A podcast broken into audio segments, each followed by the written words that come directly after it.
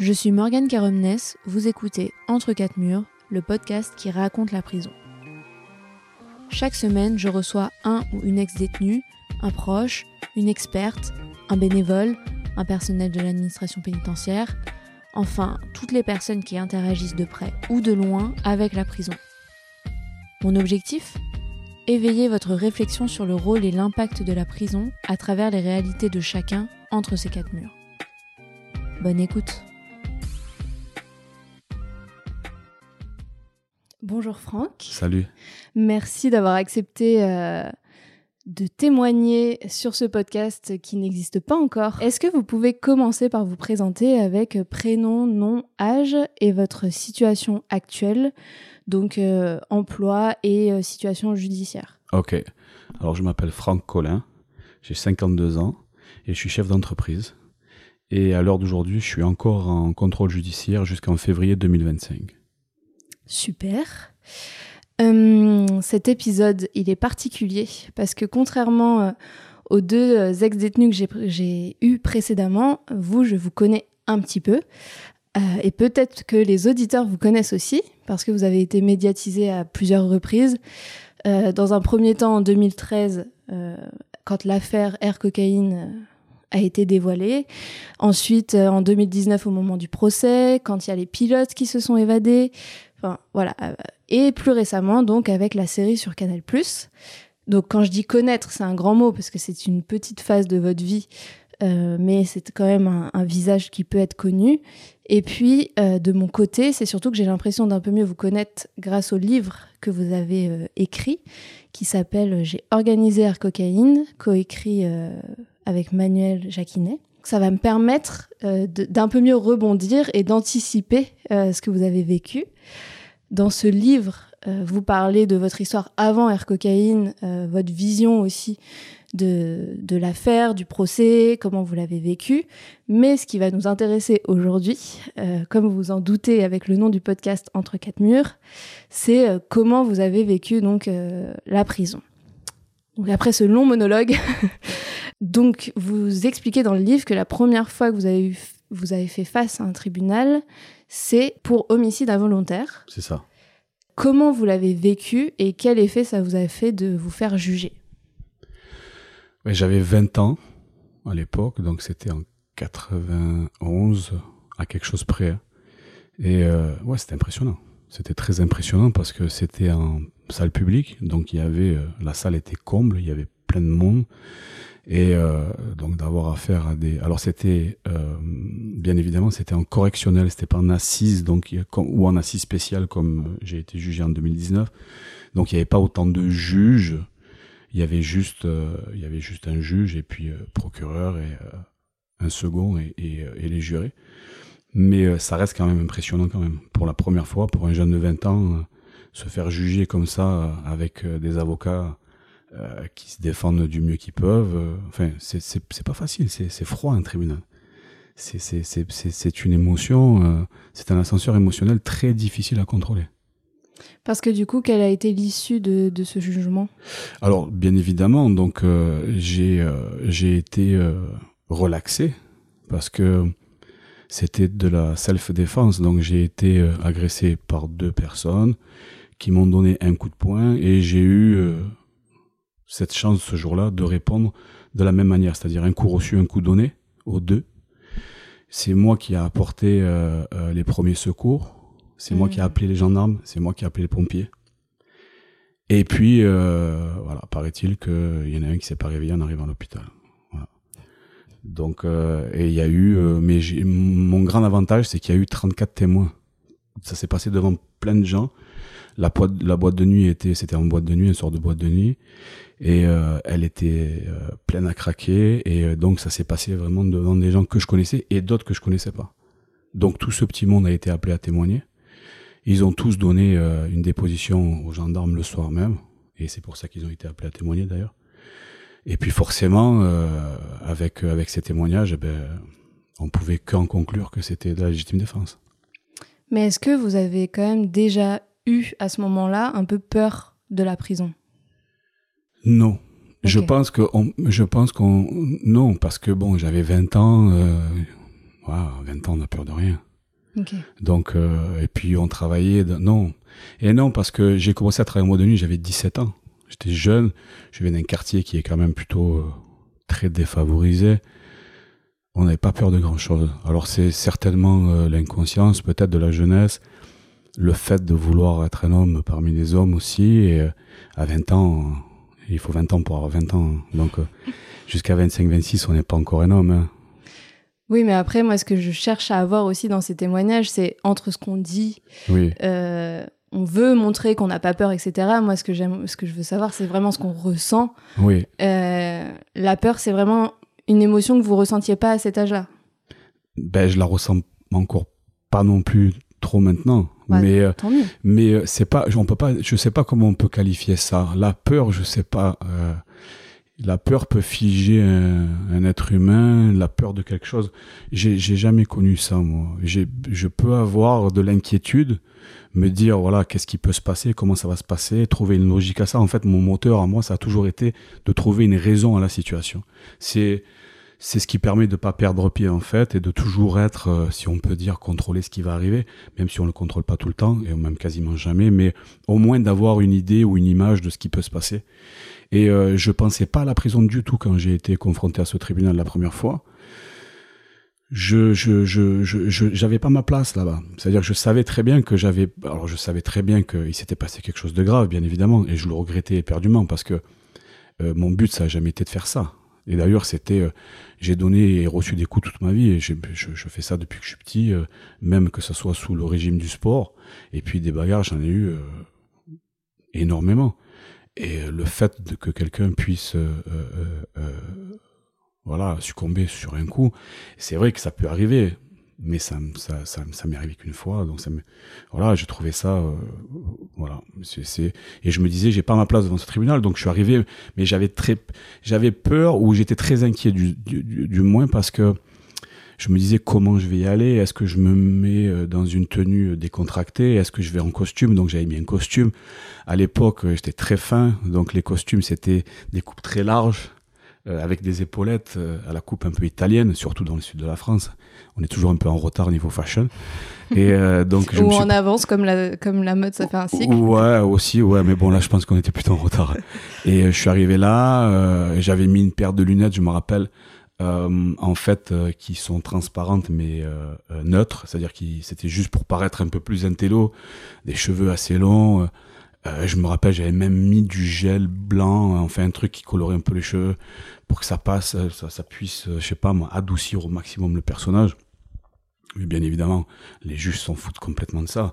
Mais moi, je savais pas. J'étais, j'étais. Euh, bah, ça dépend. Je pense que il y a des choses inconscientes qui vont pas verbaliser, mais potentiellement, ça peut. Euh, on sait très bien que. Ce qui a, ce qui a beaucoup euh, fait, je pense, je pense qu'un juge, c'est des gens très intelligents.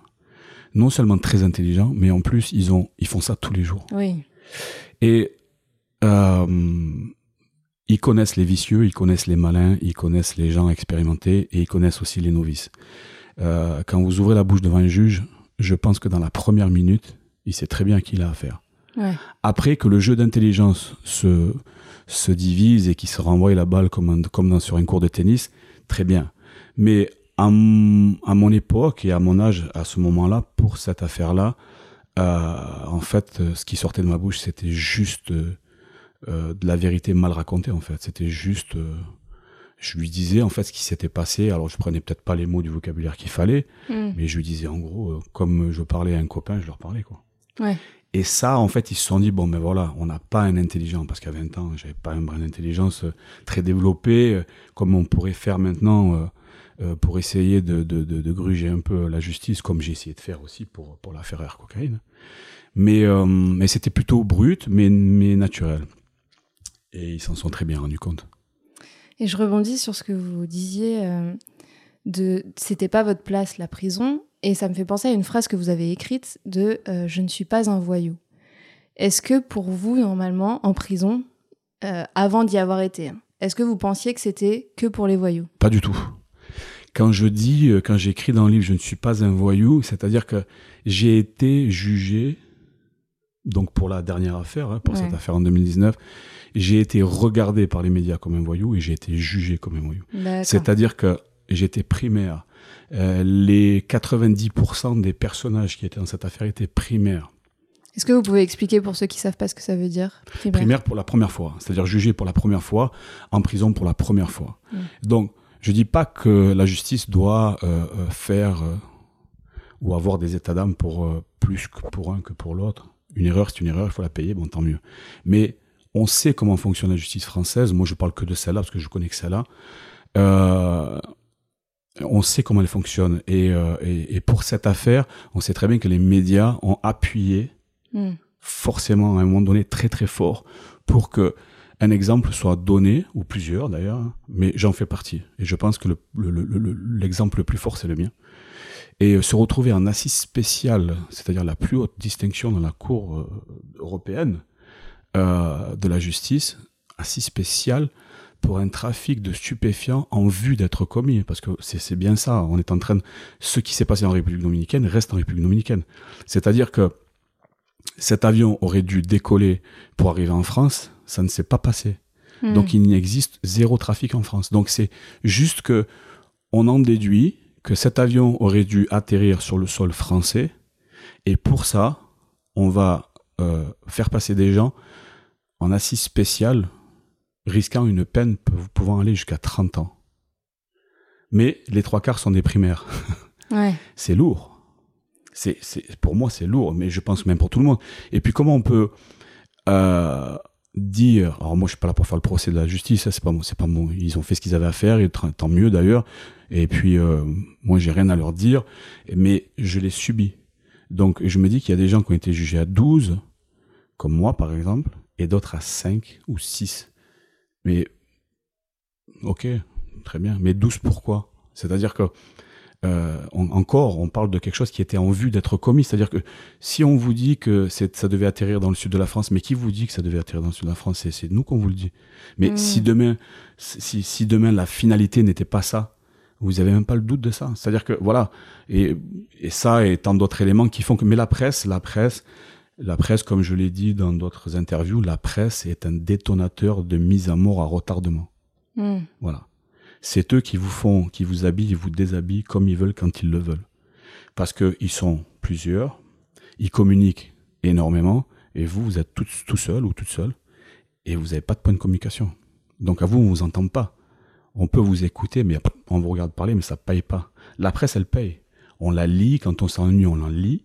Euh, quand on s'ennuie, on la regarde et on la re-regarde encore. Moi, je me rappelle sur mon lit de prison, euh, quand je suis rentré en 2013, pendant deux ans, j'ai vu ma gueule à la télé tous les jours. Tous les jours. Mais ça, justement, c'est quoi l'impact euh, de voir des gens parler de vous sans avoir votre version Parce qu'il y a l'impact déjà sur vous et il y a aussi l'impact sur les co-détenus. Mais bien évidemment. Alors, ce qu'il y a de, ce qu'il y a de, ce qu'il y a d'alarmant, c'est que et de, très compliqué, mais aussi de très intéressant, c'est que les médias communiquent sur vous. Donc vous-même, vous voyez à la télévision. Alors au début, vous vous dites mais putain, mais c'est faux, c'est pas ça ou c'est pas comme ça. Et puis après, vous vous dites bon, mais tant pis. Au fur et à mesure, bon, mais tant pis, ils disent ce qu'ils veulent, c'est pas grave, parce que on est obligé de se faire une raison à un moment donné. Hmm. Il faut se faire une raison, parce que sinon, on se tue. Mais les co-détenus, de toute façon, il n'existe personne qui va en prison et qui n'a pas de problème à un moment donné. La prison est faite pour ça. Tout ce qui existe de plus pourri sur Terre se retrouve en prison. Donc à un moment donné, vous allez être confronté à un problème. C'est pas le club méditerranéen, c'est pas les vacances en prison. À un moment donné, on va venir vous demander une cigarette, on va venir vous, vous mettre un couteau sous la gorge parce qu'ils ont besoin d'argent, ou à un moment donné, qui que ce soit, vous allez avoir un problème, même s'il est mineur. Alors moi, j'arrive en prison, je suis primaire, je connais personne, mais tout le monde me connaît. Parce que la télévision, parce que la radio, parce que les journaux. Donc déjà, j'arrive en prison et donc tout le monde me connaît, ou beaucoup me connaissent, de vue. Donc très difficile de rester discret, très difficile. Donc à un moment donné, il faut adapter une position. Il faut adapter la même position. C'est-à-dire que au lieu d'être discret, il faut s'afficher. Donc s'afficher, ça veut dire vivre comme eux, parler comme eux. Alors quand je dis comme eux, c'est une communauté dont, dans, laquelle j'appartiens. Maintenant. Parce que la prison, c'est ma deuxième maison maintenant. La justice a voulu en faire ma deuxième maison, elle l'est. Elle l'est devenue. C'est comme ça, c'est à vie, c'est comme ça maintenant. Donc je ne me sens pas mieux quand j'y suis, mais je ne me sens pas mal non plus quand j'y suis non plus. parce que j'ai fait sept ans. Hmm. C'est des années. Donc la maison d'arrêt, c'est un peu, euh, on va dire, euh, l'auberge de jeunesse de tous les prisonniers. Puis après, vous avez euh, les centres de détention, c'est des hôtels un peu plus étoilés. Et après, vous avez les centrales, où c'est encore autre chose. Et moi, j'ai connu donc les centres de détention avec la maison d'arrêt. Mais, et puis là, vous vous dites, bon, maintenant, la télévision, ça donne de fausses informations. Beaucoup. Il y a aussi des vraies informations, mais beaucoup des fausses. Il va falloir que je gère mon statut de détenu nouveau, mais également mon statut de détenu et de personnage public, puisque je deviens quelqu'un de public.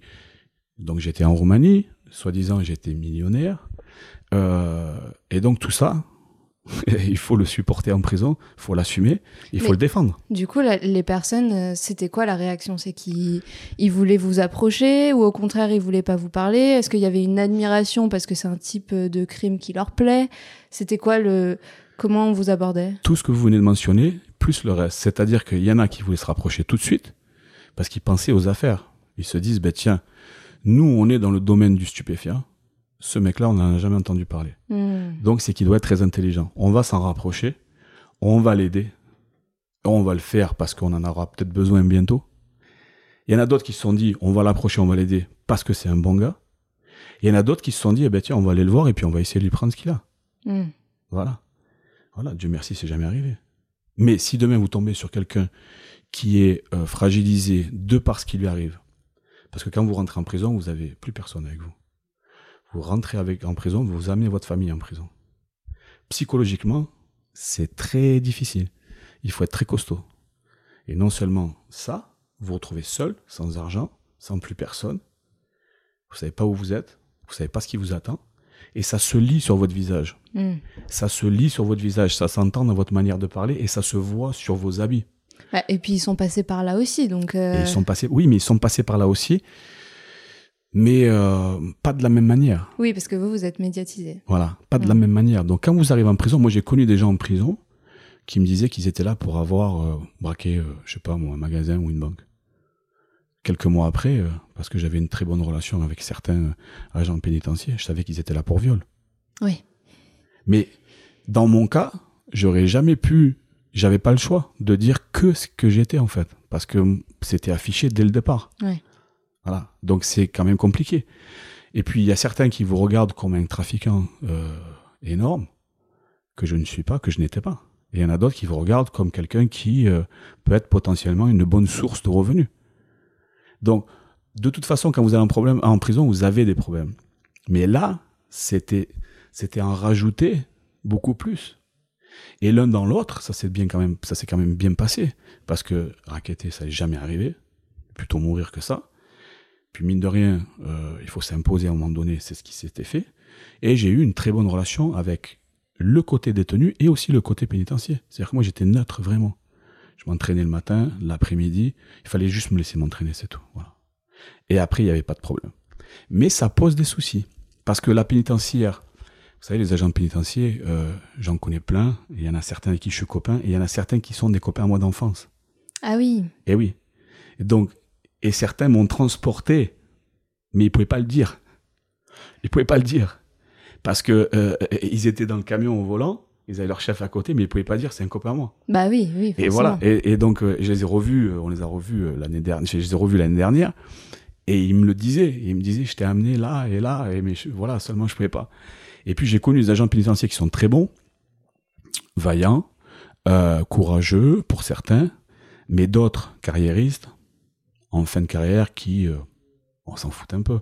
Ils veulent leur Après, tranquillité. ça, c'est le cas dans un peu tous les secteurs, en fait. oui, C'est mais- juste que c'est il y a un impact d'autant plus fort parce que c'est de l'humain, vous êtes dans un milieu euh, fermé Oui. où les gens euh, Sauf que quand vous n'êtes pas connu au départ, parce que moi j'ai toujours eu cet avantage d'arriver dans une prison où on savait déjà qui j'étais. Mm. Ce que je faisais, parce que moi j'ai eu un régime très très spécial, c'est-à-dire que quand je suis rentré en prison au tout début, j'avais un rapport journalier de la part des miradors et euh, des euh, surveillants d'étage. Donc ils, not- ils notifiaient tout ce que je faisais. c'est parce qu'ils observaient votre euh, comportement Oui. au vu du procès? Alors ça, oui, alors ça c'est normal. Il y a un temps d'observation qui dure à peu près trois mois. Sauf que moi, dans mon cas, c'était tout le temps. D'accord. Voilà. Et ça, je l'ai su. Je l'ai su parce que j'ai discuté avec, avec la pénitentiaire après qui me le disait, voilà. Et donc, quand ils me voyaient m'entraîner, j'avais une, façon de m'entraîner que j'ai toujours eu qui est très, euh, euh, très assidue. Et en fait, moi, ma discipline à moi, de me dire, c'était pour que la prison devienne facile, je dois m'inculquer une, une, rigueur et une discipline beaucoup plus dure que la prison elle-même. C'est pour ça que la prison ne m'a pas affecté euh, tant que ça. Elle vous prend tout ce que vous avez de bon pour vous donner tout ce qu'il y a de pourri, c'est sûr. Mais quand même, l'un dans l'autre, j'ai quand même réussi parce que j'ai eu cette, euh, cette rigueur et cette discipline. À un moment donné, je sais que les dirigeants des prisons, alors que ça soit ce qu'on appelle les RG, c'est-à-dire les chefs de sécurité, euh, qui me disaient, voilà, on a un souci, certains se plaignent, parce qu'ils se disent, si un jour il y a un problème avec lui, donc moi, on va avoir du mal à le maîtriser. Alors ils voyaient ah oui. mes entraînements d'une manière euh, plutôt négative pour eux. Okay, Alors c'est pour ça que dans certaines prisons, quand je demandais d'avoir accès à un accès plus, plus, plus, plus, plus large au niveau du sport, on ne me le donnait pas. Alors ça m'empêchait pas de m'entraîner dans ma cellule, dans un couloir. Quand il y a eu le Covid, c'était très difficile. Et on faisait tout dans le couloir de, de, de, du bâtiment. Et il euh, n'y a rien qui pouvait m'empêcher de faire ça. Et d'ailleurs, ils ont très bien fait de me laisser faire parce que c'était mon, c'était mon, mon, mon l'échappatoire. Disons mon échappatoire, mais en même temps, c'était mon régulateur. Mm. C'est-à-dire que tant que je faisais ça, je faisais pas autre chose. Mm. Et en même temps, j'entraînais avec moi. C'est-à-dire que les, tous les, tous les gens tous les détenus qui étaient avec moi, mais qui étaient costauds, vaillants, euh, méchants, courageux, tout cela, parce qu'il y en a, euh, euh, en fait, ils se greffaient à moi tout seuls. Hmm. Et j'allais pas les chercher. Et moi, je leur disais, si tu peux suivre, eh tu viens avec moi. Et donc, il y en a certains qui suivaient. Et donc, ça faisait doublement à la détention, parce qu'ils disaient, alors, ils se disaient d'un côté, ben, c'est bien parce qu'il les, il gère, mais c'est pas que je les gérais, ils m'écoutaient, c'est pas, c'est Dieu, c'est pas bien de dire ça. Mais, mais sportivement, je les gérais sportivement.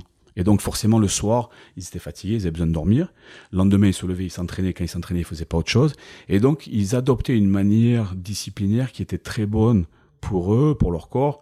Et donc ça laissait plus de place à quelque chose de positif qu'à quelque chose de négatif en fait.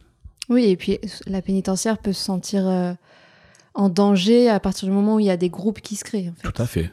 Sauf que là, c'était vraiment un groupe de sportifs. Mm. Alors, c'était pas non plus euh, dans la première prison où j'ai été, euh, la deuxième plutôt. Euh, à un moment donné, on courait le matin, j'avais 20 gars avec moi. Et pas détendre. Hein. Et, mais je pouvais rien y faire. Je, je, je... C'était comme ça. Et parce qu'en fait, ils, ils avaient trouvé une manière de s'entraîner qu'ils avaient jamais vue avant. Ok. Et donc, moi, je m'entraînais chaque jour comme si demain n'existerait pas. Et c'est ce que je fais tous les jours d'ailleurs. Voilà, c'est comme ça, c'est pas autrement, et ça sera comme ça jusqu'à la fin. Douleur ou pas douleur, qu'elle soit physique ou psychologique, c'est comme ça que ça fonctionne, chez moi en tous les cas, et ça, ça sera comme ça tout le temps. Et ça est déjà avant la prison? Oui, ça, ça l'a toujours été. Ça a toujours été. C'est pas le, la prison n'est pas un déclic. C'est pas un déclic, pas du tout. J'ai eu zéro déclic en prison. La prison, euh, comme je l'ai dit, vous prend tout ce qu'il y a de bon pour vous donner tout ce qu'il y a de plus pourri sur terre. La haine, la rage, la vengeance, euh, euh, le, déni, le mensonge. Le, mensonge fait partie de l'être humain, quoi qu'il en soit. C'est tout le monde ment, vous, moi, tout le monde. On ment nos enfants pour leur cacher quelque chose, pour une bonne cause. Euh, on, on, ment, à, à, à, je sais pas, à, son, à, ses parents quand on est malade parce qu'on veut pas leur donner de la peine et vice versa. Donc le mensonge fait. Mais il y a une manière de, de, de, de faire. Mais en prison, tout ce qu'il y a de plus pourri se, se, se, se s'intègre à vous parce que c'est comme ça. Et il faut savoir le stopper, le freiner.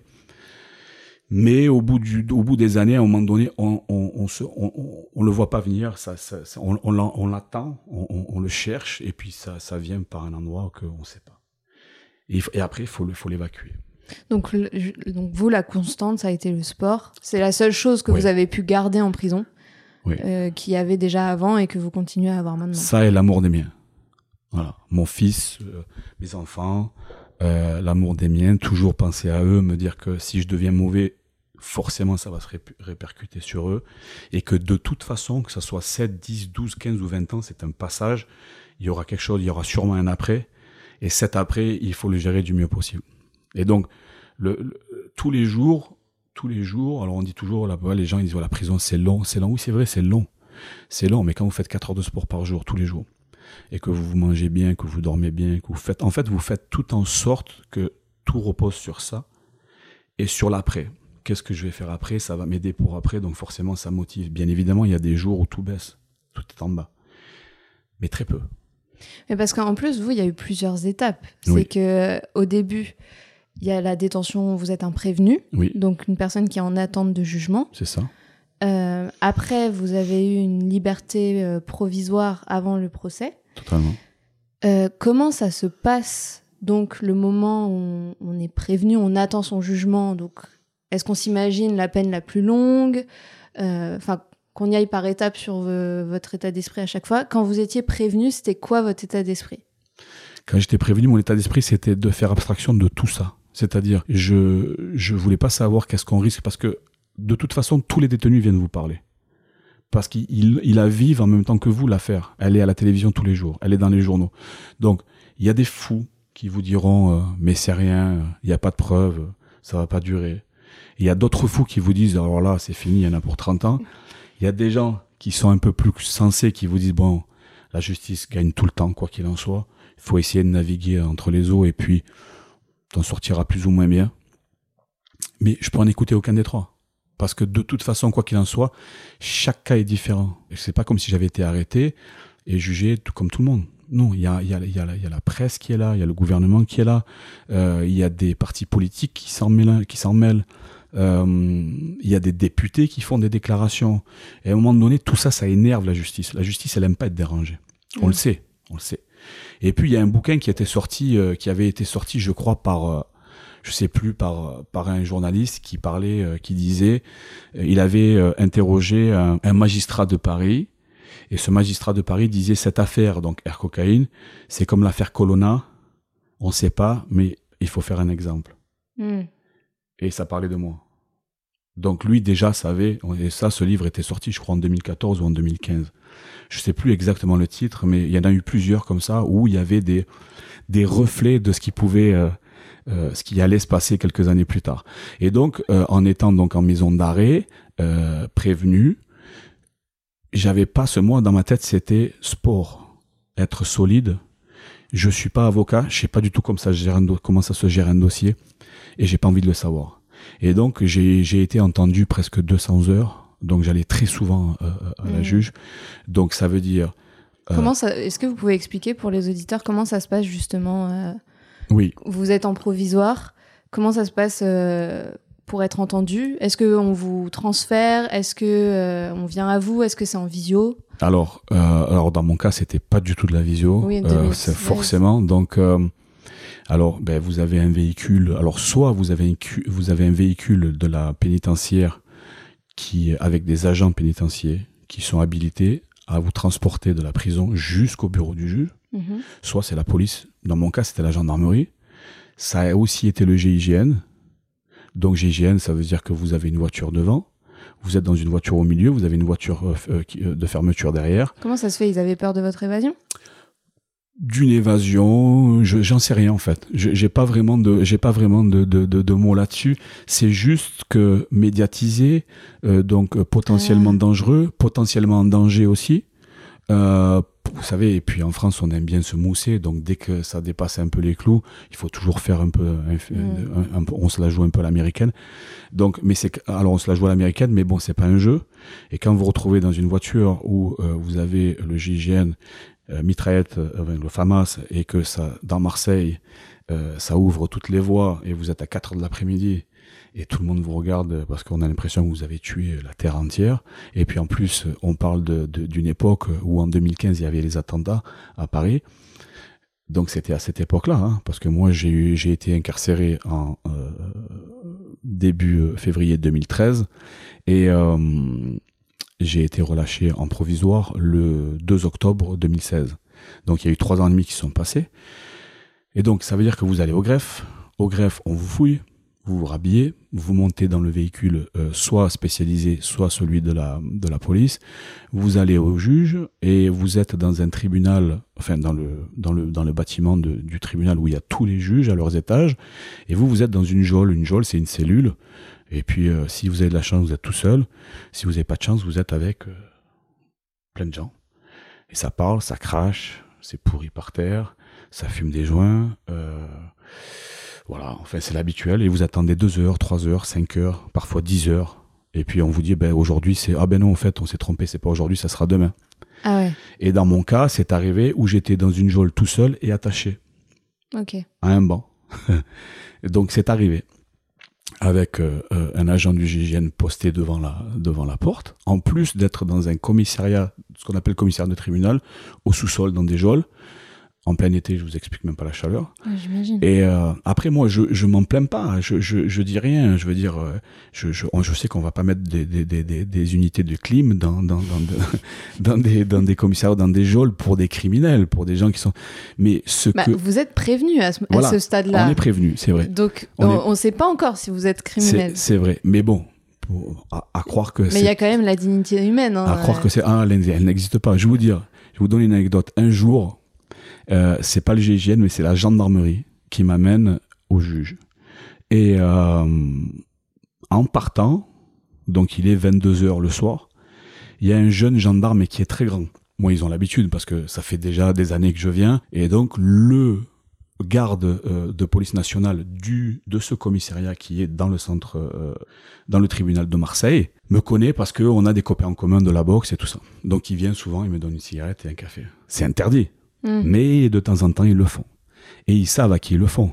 Et donc lui, il est pas content de voir ça. Et en partant, il me met les menottes dans le dos. Il attend même pas qu'on soit parce que quand vous sortez de ce commissariat, vous tombez dans un garage. Il n'est ce- pas content de vous voir attaché? Il est pas content de me voir euh, euh, fumer une clope et boire un café. Ah Voilà.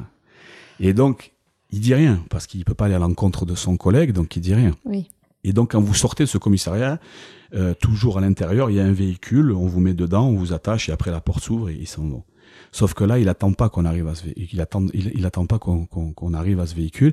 Dès ma sortie de cellule, il me met les menottes dans le dos et il me passe son, il me fait une clé de bras et il m'appuie sur la nuque. Donc en fait, je me retrouve euh, carrément euh, fléchi, presque à toucher mes mes euh, mes genoux avec euh, presque mes épaules. Ils veulent vous dire. mettre en soumission, quoi. Voilà. Et je je m'impose pas. Je lui dis juste que il a de la chance que j'ai les menottes parce que si je les avais pas, je l'aurais je, je l'aurais mis par terre. Alors, les menaces, je suis pas sûre que ce soit la meilleure Non, mais, option. mais je lui ai pas dit d'une manière très menaçante. Je lui ai dit t'as pas besoin de faire ça. T'avais pas besoin de faire ça. J'oppose aucune résistance. T'as pas besoin de faire ça. L'humiliation, ça ne fonctionne pas même quand on est policier. Si j'avais pas eu les menottes, je t'aurais déjà mis par terre. Et crois-moi, je t'aurais déjà mis par terre. Et ça, ça m'est arrivé deux fois. Quand j'ai été arrêté par l'octrice à Nanterre, j'ai fait quatre jours de garde à vue parce qu'en criminel, c'est quatre jours, 80, euh, 96 heures de garde à vue. Donc forcément, le 1er avril, je suis déféré. euh, alors c'est pas un poisson d'avril, hein, mais le 1er avril, je suis, euh, je suis emmené à la prison de Nanterre. Et trois jours après, hop, mandat d'amener, on me descend à Marseille. Et euh, à Nanterre, donc la gendarmerie vient me chercher. Non, la police nationale, pardon, vient me chercher. Ils sont quatre, donc je monte dans le camion et ils me descendent en train. Donc gare de Lyon, hein, pour m'amener de du camion au train, au TGV. Ils me mettent les menottes devant et ils me mettent, ils m'attachent avec une laisse. Et donc je me promène, donc j'ai pas j'ai pas de lacet aux chaussures.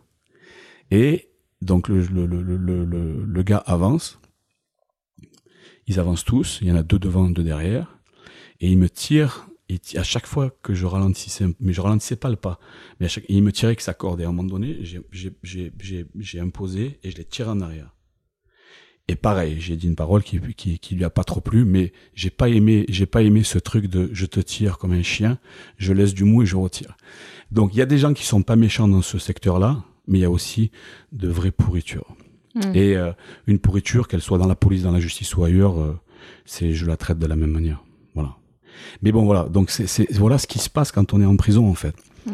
Et, euh, ben, Et voilà. juste pour reprendre, du coup, euh, quand vous êtes au tribunal, donc il y a ces, ces cellules où vous attendez en bas, Voilà. et ensuite vous êtes entendu par la juge c'est ça. quand c'est la bonne date. Oui, quand c'est la bonne date. ouais. Donc on vient vous chercher. Prenez- alors ça dépend où c'est, mais Marseille en règle générale, c'est où vous prenez un ascenseur, vous montez directement dans un étage où c'est que des bureaux, donc vous avez juge, procureur, secrétaire et tout ce qui va avec. Et euh, donc dans le bureau, on vous détache. Vous avez en règle générale, alors quand c'est la police, vous avez deux agents qui sont là. Quand c'est le GIGN, vous en avez quatre ou cinq. Ce qui est fou, parce qu'on on pourrait se dire le GIGN sont...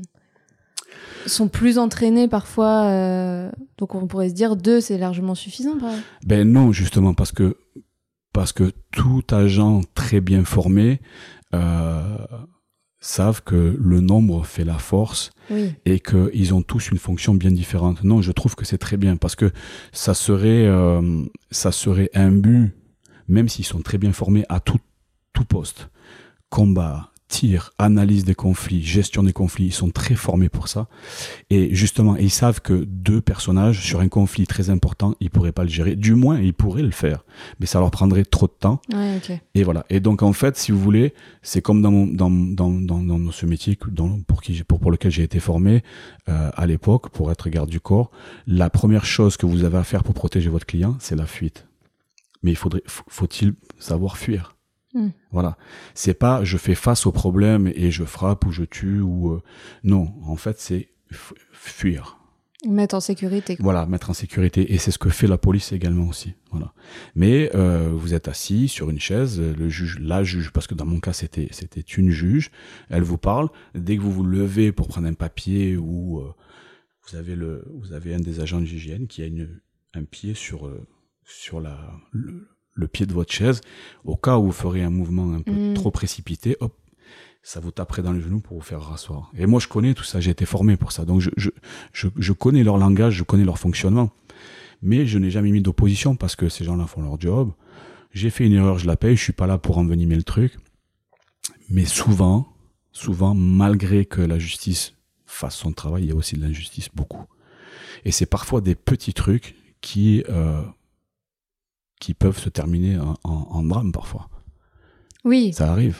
oui, c'est certains détenus ont des Ça arrive, problèmes justement. Parce que vous ça. avez des détenus qui ne supportent plus ça, Oui. qui se tuent. Moi, j'en ai vu.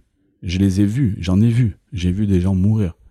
Alors, soit mourir parce qu'ils sont morts, parce qu'il y a eu une bagarre en prison, en promenade, et puis ils sont morts sous les coups et les coups de couteau qu'ils ont pris.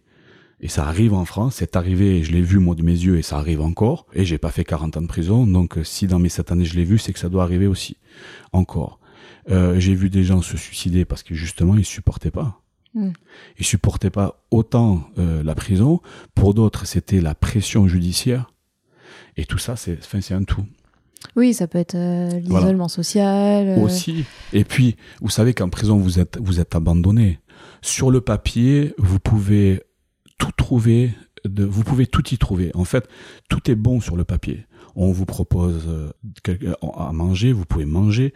On vous propose euh, des droits sociaux pour pouvoir euh, prétendre à une liberté provisoire et puis travailler et puis ensuite. Mais prisonnier un jour, prisonnier toujours. Il n'y a pas, ça n'existe, c'est pas vrai. Alors ça marche bizarrement que pour certains profils qui ne méritent pas, ne ne mériteraient pas, pardon, de les avoir. Les, les violeurs, ce qu'on appelle en prison des pointeurs. Ceux-là, moi j'ai vu un cas dans ma dernière euh, euh, tranche de prison euh, où j'étais à Muret. J'ai vu un gars qui avait fait 17 années de prison pour viol. Il est sorti en liberté provisoire avec un emploi à la clé dans une association d'enfants. Donc, c'est voilà. Alors c'est quoi le truc? C'est quoi? C'est on lui glisse un petit mot derrière qui n'existe pas pour lui dire ben tiens vas-y mon petit et puis euh, oh, on va se revoir très vite. Ben c'est 17 ans fermé sans sans avoir de relation sexuelle, sans avoir de relation tout court. Rentrer pour avoir violé un enfant et on va le remettre au milieu d'enfants. Mais c'est hyper étonnant parce qu'il y a beaucoup de.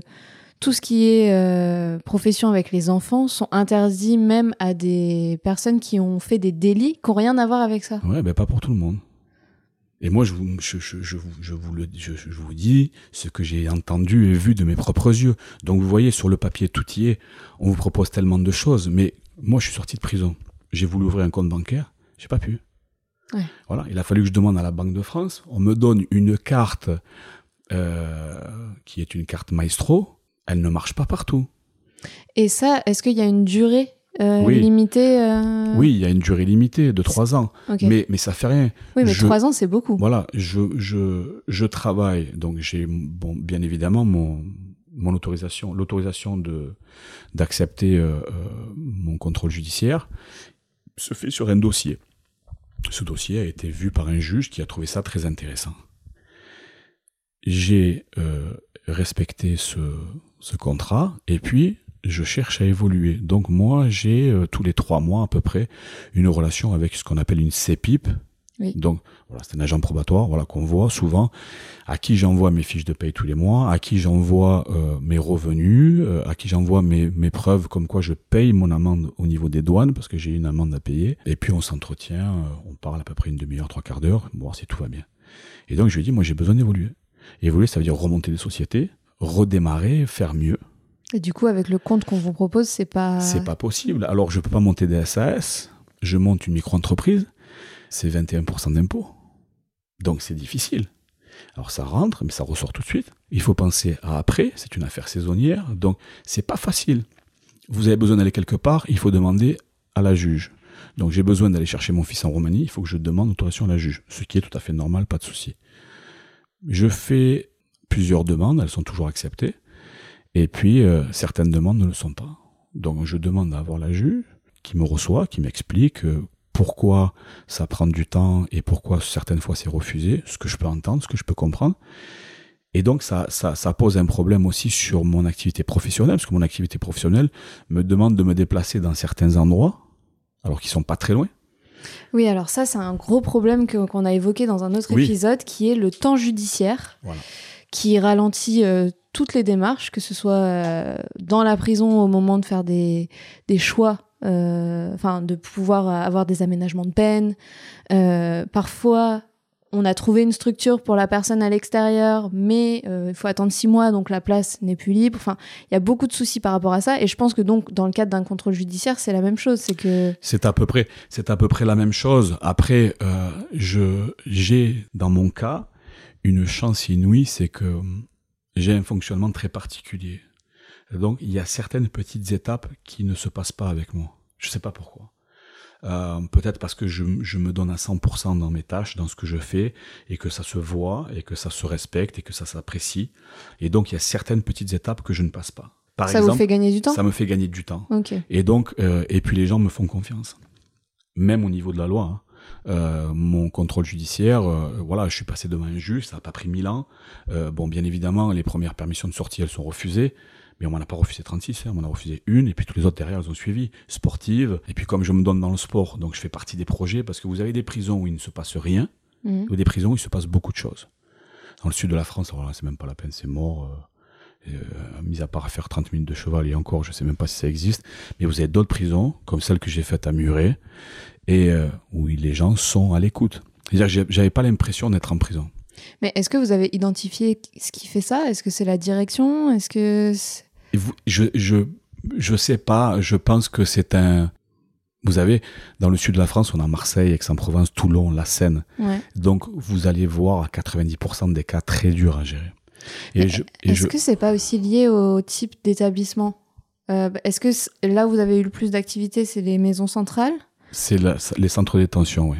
Parce qu'il y a ça aussi qui joue, c'est qu'en maison d'arrêt, souvent, ils ont des difficultés à faire des, des activités parce qu'il y a un, turnover de détenus euh, assez élevé. C'est tout vous avez vous avez raison, c'est tout à fait correct. Sauf que maintenant, ils ont fait des modules où il y a des bâtiments, ce qu'on appelle des bâtiments de confiance. C'est-à-dire que même en maison d'arrêt, vous avez un bâtiment euh, en règle générale réservé à ceux qui sont les plus calmes et qui font le plus de sport. Donc, on leur donne encore plus d'accès. Donc ça se, ça se, disons que ça s'améliore petit à petit. Moi, je parle de ce que j'ai connu, hein, bien évidemment. Peut-être que d'autres maintenant le, le, le, le définiraient d'une manière différente, peut-être plus facile, mais la prison reste la prison. L'état d'esprit, l'état d'esprit ne, ne, ne, peut pas changer. Bah, vous êtes enfermé, donc. Euh... Voilà. Et puis même les gens qui y sont vous avez, très peu de gens qui font partie du bâtiment de confiance. C'est un bâtiment de confiance, il n'y en a pas 50 000. Mm.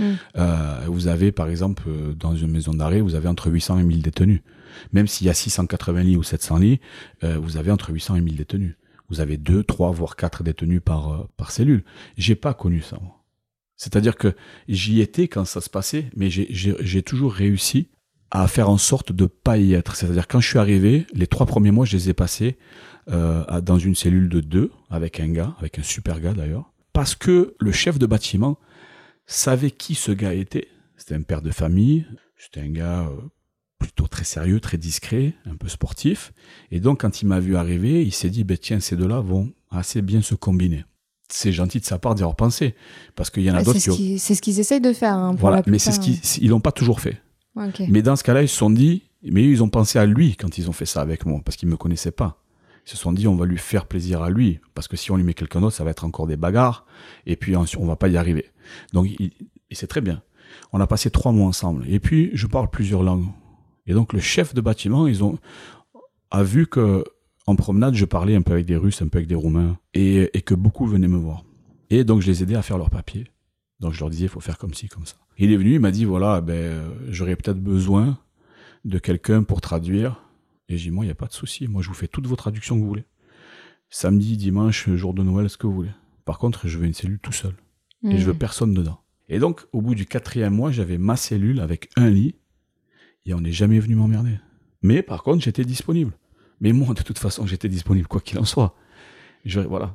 Parce que là, on, est, on, a accéléré, on a parlé du après, etc. Mais euh, donc, vous êtes, vous êtes passé en liberté euh, provisoire. provisoire. Oui. Quel effet ça vous a fait de devoir retourner en prison? En fait, disons que quand je suis sorti en liberté provisoire, donc le 2 octobre 2016, je savais pertinemment que j'allais y retourner, mais je savais pas quand. Ok. Donc vous aviez déjà le mindset. Euh, J'ai fait euh, entre 2015 et 2016 exactement un an d'isolement. C'est-à-dire que j'étais à Aix-Luynes, et euh, de Nanterre, je suis descendu à Aix-Luynes. À un moment donné, euh, je sais pas pourquoi, bon, on m'a mis, on m'a isolé pendant un an. C'est probablement pour la médiatisation, non? Peut-être aussi, mais c'était parfait parce que pour moi, c'était parfait. Mais ça, c'est une phrase qui m'a choqué dans le livre. Oui. C'est que vous avez écrit, c'est parmi l'une des, meilleures, années, de, ma vie. Oui, c'est vrai. Est-ce que vous pouvez nous expliquer ça? Parce que ça paraît fou, quoi. Ouais, ça paraît fou. Ça paraît fou, mais c'est euh, c'est un moment de solitude dans la solitude la plus totale. C'est-à-dire que je me retrouve seul avec moi-même. Et là, c'est c'est le c'est vraiment le, le le le physique qui se retrouve tout seul avec le, le psychique. C'est-à-dire que s'il y a quelque chose qui va pas, ça va se voir tout de suite. C'est-à-dire que il va y avoir une grosse erreur et, le résultat va être pas beau à voir en tous les cas, si on est en synchro, ça va être très bien. Et en fait, moi, j'avais euh, eu cette discipline et cette rigueur. Et quand je me suis retrouvé isolé, le seul truc qui me manquait, c'était d'avoir un téléphone pour appeler mon fils tous les jours. Il y avait une cabine téléphonique à laquelle j'avais accès, mais c'était pas pareil. En prison, j'avais mon portable, moi, j'avais, j'avais, je l'avais en visio. Alors même si c'est interdit, mais oui, on sait tous. Voilà, on sait tous que tout le monde en a. Hein. Il y avait des vidéos qui traînent tous les jours sur TikTok, donc euh, et c'est le seul truc qui me manquait. Mais je parlais avec personne, je voyais personne. Je devais parler peut-être euh, deux minutes par jour avec les, les agents. Bonjour le matin, bon après-midi, salut, bonne soirée le soir. Stop. Et donc, vous voyez personne et vous êtes dans des lieux très limités. C'est-à-dire que la cour de promenade, la plus petite faisait 26 mètres carrés, la plus grosse en faisait 32. Je les ai comptés. Il y en avait cinq. Ce qu'il y a de bien, c'est qu'au bout d'une semaine, tous les surveillants de ce bâtiment savait très bien ce que je faisais. Et donc, il me donnait toujours la promenade la plus grande pour que je puisse courir dedans. Hmm. Voilà. Enfin, du moins, j'essaie. Ah, ouais, courir dans 30 mètres eh, carrés. Eh euh. on, trouve, croyez-moi, on trouve. L'être humain est très fort pour ça. Et euh, donc, c'était discipline, mais puissance 2, étirement, sport, diète, lecture, apprentissage. J'ai passé mon bac en prison. Hein. Pendant euh, l'isolement, du coup? Non, après, juste après. Voilà, après. Et donc, cette année-là, alors, je suis sorti très amaigri mais en très très bonne santé, c'est-à-dire en excellente santé. J'ai des docteurs qui m'ont fait des prises de sang, des dopplers d'artères. Ils n'avaient jamais eu ça de leur vie. J'ai même fait, j'ai même fait pour une amie des photos sur un appareil de je sais pas trop quoi dans un salon d'esthétique avec les résultats ou qu'ils avaient jamais vu de leur vie. Euh, C'était peut-être aussi un état un peu méditatif finalement. Euh. Mais non seulement ça, mais tout le reste. C'est-à-dire que euh, les entraînements étaient explosifs, méditatifs, donc forcément plus d'énergie à dépenser quelque part, hmm. plus de concentration. Et euh, ben, de toute façon, pour exister, il fallait chanter, quoi. et du coup, en fait, c'est un peu, il n'y a pas de problème, vu qu'il n'y a pas d'interaction, il y a... Exactement. Sauf qu'il faut pas s'oublier non plus de trop. Il faut pas trop décoller de sa terre. Il faut essayer, oui, la folie n'est pas très loin. Quoi. Exactement, elle n'est pas très loin. Et c'est justement là, à un moment donné, si on arrive à tirer le frein au moment où il le faut, on est gagnant. Et ceux qui le Est-ce que c'est le, le mitard et l'isolement, c'est la même chose? C'est au même étage en tous les cas. Mais c'est pas la même chose. C'est-à-dire que la, la différence que vous avez entre le mitard et l'isolement, c'est que alors vous avez les mêmes promenades, sauf que le mitard, vous avez une douche à l'extérieur. Ok. Vous, vous n'avez pas de fenêtre, juste un coin de fenêtre élevé pour euh, respirer un peu d'air. Vous avez droit à zéro télé, zéro frigo. Hmm. Et puis, euh, le mitard, eh ben voilà quoi. C'est là où tout le monde pisse par terre, fait ses besoins sur une porte. En fait, les gens qui y sont pour deux nuits, dix nuits, euh, il y en a qui y sont pour 4, 5, 6 mois. Donc, en règle générale, le mitard, c'est le truc le plus pourri qui existe. Quoi. Oui, parce que c'est la punition euh, dans la punition. Ouais, voilà. Mais à part ça, euh, c'est. Parce que du coup, l'isolement que vous, vous décrivez, Oui, il y a un frigo, une télé. absolument. Ok, donc en fait, c'est. euh, Vous êtes isolé des autres détenus, mais vous n'êtes pas au mitard. Ok. Ouais. Et, mais vous avez le même temps de promenade. Alors, il y a aussi euh, une salle de sport qui est établie dans deux cellules, dans l'équivalent de deux cellules, avec euh, une, sept ou huit machines. Et puis là, pareil, le chef de bâtiment euh, savait très bien que j'étais euh, très sportif. Donc, au lieu d'y aller une semaine jour pair, une semaine jour impair, donc j'y allais tous les jours. Parce qu'il y avait 10 cellules, en fait, vous avez 10 cellules, 10 cellules de mitard et 10 cellules d'isolement. Parce que ça, c'était où? Vous étiez à la Ça, c'était à la Farlède à Toulon, ouais. Voilà. Après, ben, pour la même peine, ensuite, je suis parti. Donc, euh, euh, je suis sorti en liberté provisoire. Mais quand je suis sorti, je savais très bien que le procès allait arriver. Je savais très bien que j'avais un pied dedans et que j'allais y retourner. Quoi qu'il en soit, il était impossible d'en sortir. C'était impossible. Mon- avec mon avocat, on a toujours eu des relations très claires, très euh, terre à terre. Il n'y a pas de rêve où on va essayer. Non, il n'y a pas. On va faire des années, on le sait. Euh, la seule chose, c'est combien on ne sait pas, mais on va, on va essayer de, de, de- de- d'en faire le moins possible. Mais quoi qu'il en soit, de toute façon, c'est plié, c'est déjà plié, c'est mort. Donc on le savait dès le départ. J'ai passé deux ans et demi, alors euh, je devais signer au commissariat deux fois par semaine, à la gendarmerie dans mon cas, parce que c'était à côté de chez moi. Donc j'avais un travail, et deux fois par semaine j'allais signer. Puis l'année d'après, c'est passé à une signature par semaine. Et puis je me disais, bon ben voilà, c'est que de l'extra, quand ça viendra, ça viendra. Donc est-ce que du coup, vous êtes dans un état d'esprit plus euh, je profite à fond? Non. Ça, C'est toujours la même discipline? C'est toujours la même discipline parce que je me dis si je commence à profiter à fond et euh, à, à avoir un état d'esprit euh, euh, réellement à l'extérieur, à me sentir euh, de retour à la maison, Ça va être trop dur de ça rentrer. va être trop dur de rentrer. Alors que je connaissais, enfin, du moins j'avais une, une a priori très juste au niveau du procès. Le procès est arrivé. Alors vous savez, quand vous avez une a priori, même si elle est juste, c'est pas aussi frappant que quand vous le vivez, donc Oui. forcément. Mais je savais déjà, le procès est arrivé, sept semaines de procès, où euh, vous recevez euh, des aglos sur la tête tous les jours.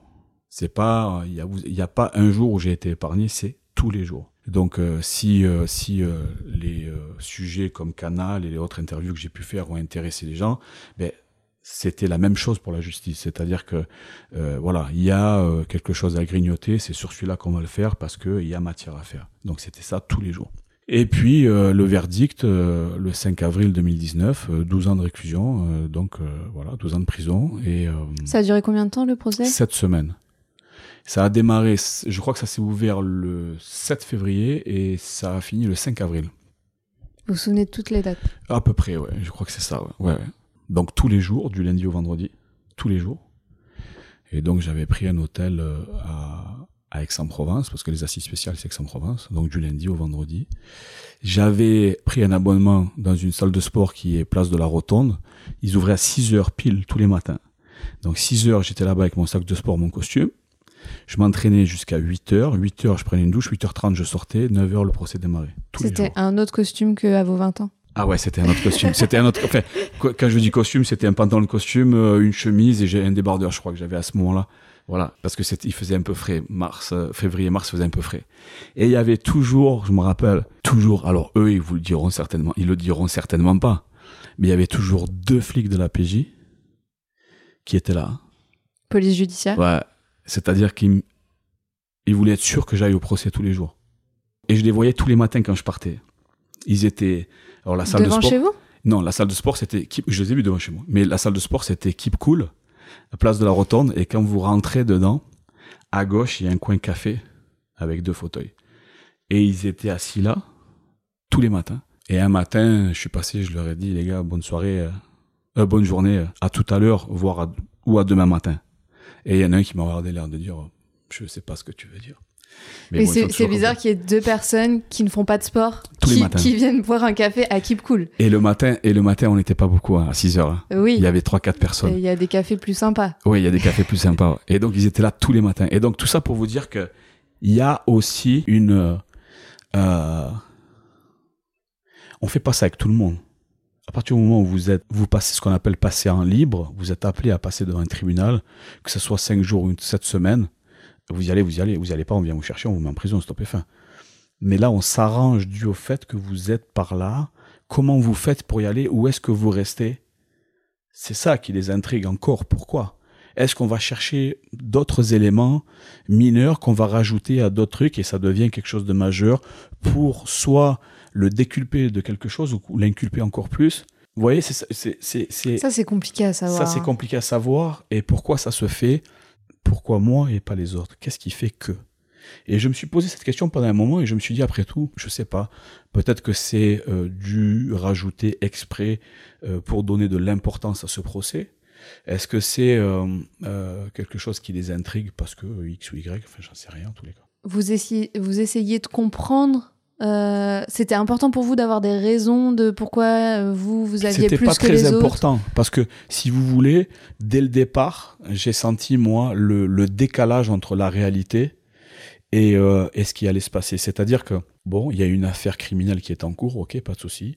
On sait que ça demande des gardes à vue, on sait que ça demande des euh, des intrusions chez vous. Moi, par exemple, j'ai jamais habité chez ma mère. Avant ça, j'habitais en Roumanie, en Russie, aux États-Unis, euh, en Arabie Saoudite, mais j'ai jamais habité chez ma mère. Même enfant? Oui, enfant, oui. Et je suis parti très tôt de la maison. Donc, quand on m'arrête, euh, on va faire une perquisition chez moi en Roumanie. Ok, il n'y a pas de souci. Et on va chez ma mère deux fois. Oui, mais alors ça. euh, Mais voilà, alors on y va deux fois. Mais ils connaissent pas tout- toute votre vie, donc en fait, ils vont regarder tous tous les proches. Oui, mais on fait pas ça chez les autres. Oui, bah. Eh oui.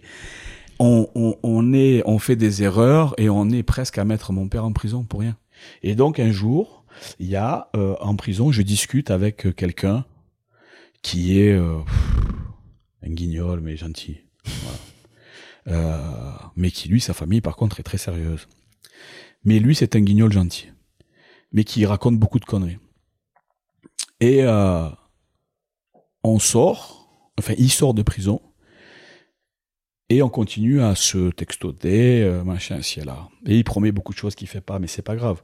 Et moi, je lui dis, bah, attention quand même, parce que euh, il n'existe aucun téléphone portable en prison qui ne soit pas écouté.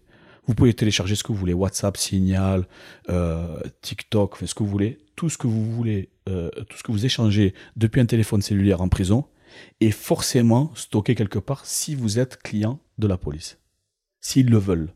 Voilà. Oui. Il n'existe pas, mis à part un téléphone satellite, vous, et encore, mais malgré ça, vous n'avez pas la possibilité de cacher quoi que ce soit. Mais les gens en prison se convainquent du contraire. Ils ont besoin de communiquer, ils ont besoin de recevoir des PCS, de vendre des barrettes, de vendre des téléphones. Enfin, ils ont besoin d'exister depuis la prison.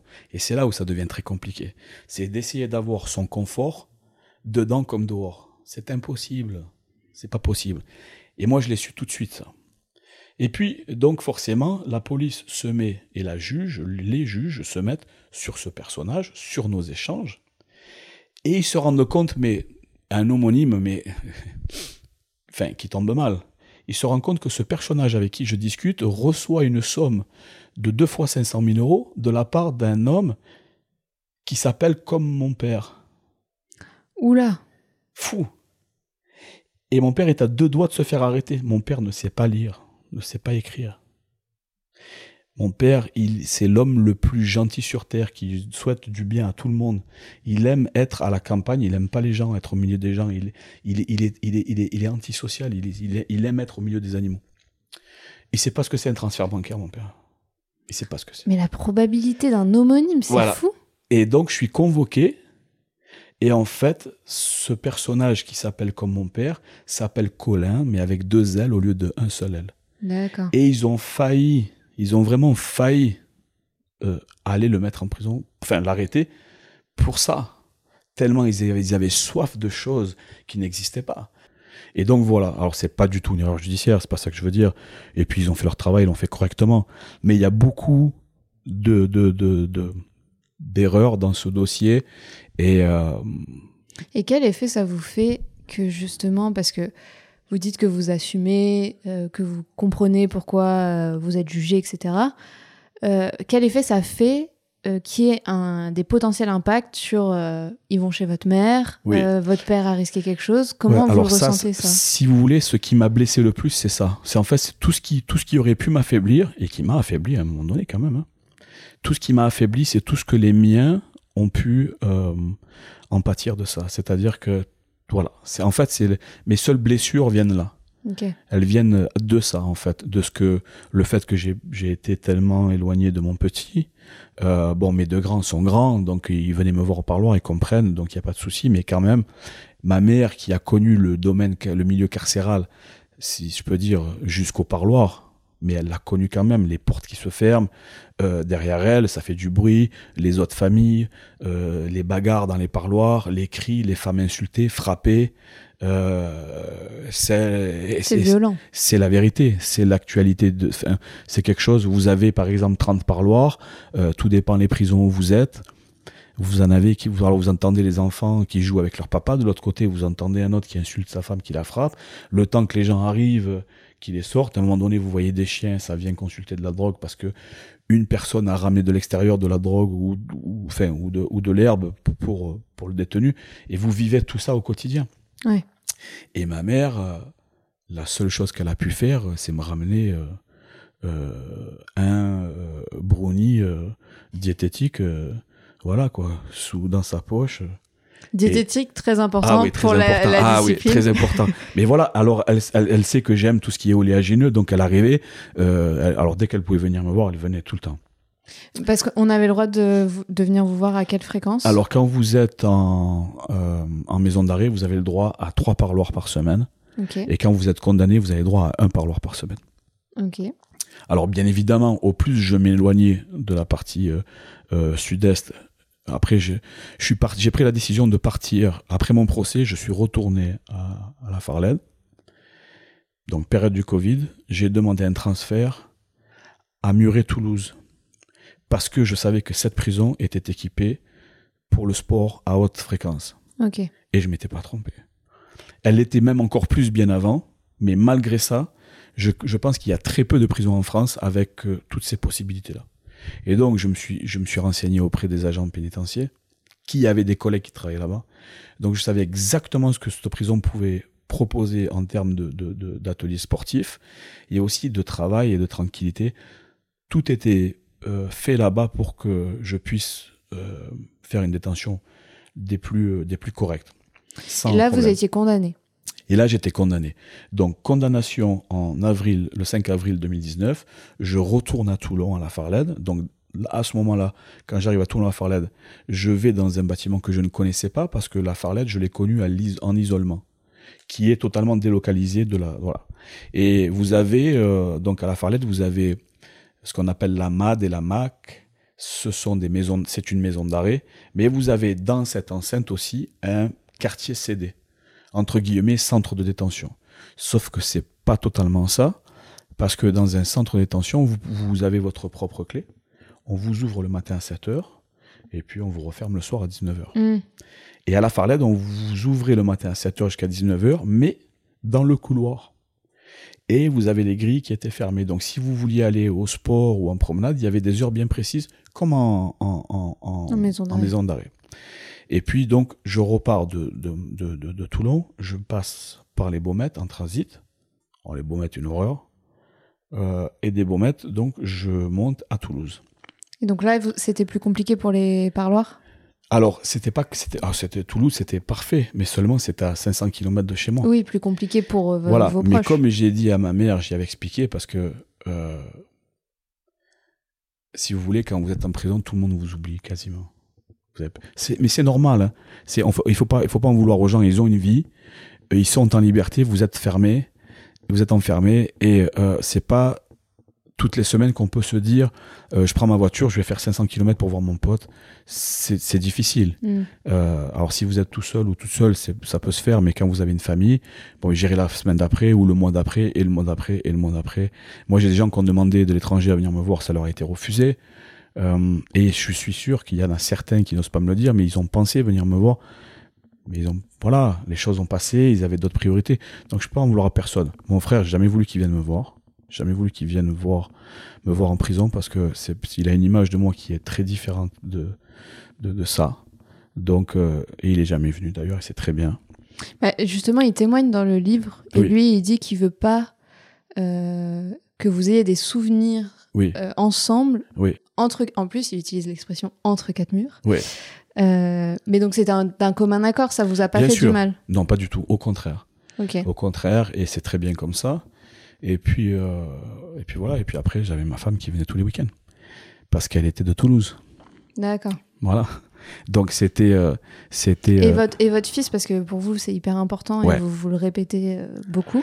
Euh, vous l'avez vu à quelle fréquence euh, Comment ça s'est passé? Alors quand j'étais euh, dans le donc entre les Bouches-du-Rhône et le Sud-Est, euh, alors il était très petit, hein, parce que Bah quand je suis rentré en prison, il avait deux ans et quatre mois. Ouais. Alors je l'ai vu deux trois fois en 2013. Ah, c'était très difficile. C'était mon point faible, c'était mon maillon faible, c'était ça, vraiment. Et puis en 2014-2015, sa mère a essayé de ne plus me l'amener du tout. Donc là, ça m'a, ça m'a, ça m'a pas plu du tout. Et puis en 2015, je l'ai revu euh, un petit peu. Euh, non, pardon, en 2016. Et, euh, et puis quelques mois après, je sortais, donc je l'ai eu tout de suite. Pendant mes deux ans et demi de, de, liberté provisoire, je l'ai eu tous les étés, tous les hivers, pendant un mois, un mois, cinq ou six semaines, je l'avais tout le temps. Et, et quand je suis rentré, je connaissais la date de, de, de, de- si vous voulez, je savais qu'il y avait 12 ans de, à faire, et j'en avais déjà fait trois et demi. Donc si vous, euh, vous faites le reliquat de tout ce qu'on vous donne euh, légalement, je sais que j'avais 10 ans à faire, et je me suis dit, je le ferai pas, je le ferai pas venir en prison. Parce que euh, il grandit, et c'est peut-être pas une image que j'ai envie qu'il garde aussi. Ok. Voilà, et donc euh, je l'appelais Comment tout vous l'avez euh, Comment vous lui avez expliqué Parce que bah, J'ai toujours dit la vérité. il est tout petit. Comment Oui, vous J'ai toujours dit la vérité tout le temps. Donc vous lui avez dit à chaque fois, là j'attends mon jugement. ouais, là, à chaque je- tout, toujours, toujours. Chaque étape. J'ai une euh, relation avec mon avec le petit, le dernier, le troisième, qui est euh, qui est extrêmement fusionnel et euh, et d'ailleurs et il a été levé comme ça, c'est-à-dire que il a été levé dans l'explication, non dans la frustration ni dans la il y a voilà Oui, les- parlez. voilà. donc il a été élevé comme ça. Et d'ailleurs, euh, je l'ai ramené hier, il était avec moi jusqu'à hier. Et euh, sa maman est venue le récupérer à Bordeaux. Et donc, il, il a toujours su exactement. Alors, parfois, je lui disais, je, je m'étalais pas dans les détails, bien évidemment, pour sa propre protection. Oui, et puis il n'y a pas Mais besoin. il savait tout, c'est-à-dire qu'il est surpris de rien. Il est surpris de rien, rien ne l'étonne. Euh, et il me dit, moi j'ai toujours su la vérité, donc à partir de ce moment-là, tout va bien. Il va avoir 13 ans en décembre, Euh, c'est un bon garçon, euh, voilà quoi. Il connaît toutes les vidéos sur, euh, sur, euh, sur YouTube ou, ou sur le reste. Il m'a dit, voilà, j'ai vu ça, mais je vais pas regarder jusqu'au bout parce que voilà, j'ai pas envie de... Voilà. Et mais c'est très bien, parfait. Et euh, justement, quand vous vous êtes, à partir du moment où vous vous êtes dit, je veux pas qu'il continue à me voir en prison, Ouais. est-ce que lui, c'était une demande de son côté? Alors non, parce que sa mère, en fait, euh, avec sa mère, on avait, on a, on a une très bonne relation, hein, euh, qui est, c'est très important d'ailleurs pour lui. Et, euh, et donc je, je lui ai expliqué que ben, on, s'était mis d'accord sur ça. Donc je l'avais au téléphone tout le temps. Mhm. Et euh, le seul truc que j'essayais de faire, c'est qu'il puisse rester en contact avec euh, sa, sa famille française, ses frères, ses grands-parents, euh, qu'il soit un peu plus communicant, qu'il leur envoie des messages. Mais bon, c'est un, c'est un gamin, donc il pense qu'à s'amuser. Et à partir de ce moment-là, tant qu'il est en bonne santé, Dieu merci, et puis le reste, on, on s'en fout, quoi. J'ai presque envie de dire ça. Et puis quand il est là, il est euh, attachant, euh, il aime toute sa famille, euh, euh, voilà, il adore rigoler et tout va bien, quoi. Donc on est tous derrière lui et, et voilà, il le sait, quoi. C'est c'est notre petit prince, donc Du coup, vous êtes plutôt content de comment vous avez géré votre relation? Disons que je suis content. Je sais pas si je suis content, mais j'en suis satisfait. C'est-à-dire que il y a rien, il y a rien de, il y a rien. Vous savez, quand on parle de prison, il n'y a rien de, de, de il n'y a rien d'heureux ni de ni de, de, de, de bienfaisant. Tout, tout, est mauvais avec la prison. Et les gens ne le disent pas assez. Vous savez, quelqu'un, vous, vous sortez dans la rue, moi, je, vous, le voyez tout de suite. Quelqu'un qui a fait de la tôle, vous le voyez tout de suite. Ah oui, vous arrivez à reconnaître? Celui qui a fait beaucoup d'années de prison, ça se voit tout de suite. Vous venez d'écouter la première partie du témoignage de Franck. Dans la suite de l'épisode, il explique pourquoi il reconnaît une personne qui a fait beaucoup de prison. Il nous expose aussi les bonnes pratiques qu'il a pu observer de certains agents pénitentiaires et conseillers pénitentiaires d'insertion et probation. On aborde également sa vision de ce qui devrait être mis en place pour que les détenus sortent moins désorientés. Encore beaucoup de sujets intéressants que je vous invite à découvrir dans la partie 2, disponible dès maintenant. N'oubliez pas de vous abonner à ce podcast sur votre plateforme d'écoute actuelle pour nous soutenir et ne louper aucun épisode. Si vous voulez en apprendre plus sur le parcours de vie de Franck, vous trouverez un lien vers son livre en description de cet épisode ou sur notre page Instagram entre A très vite pour un prochain épisode.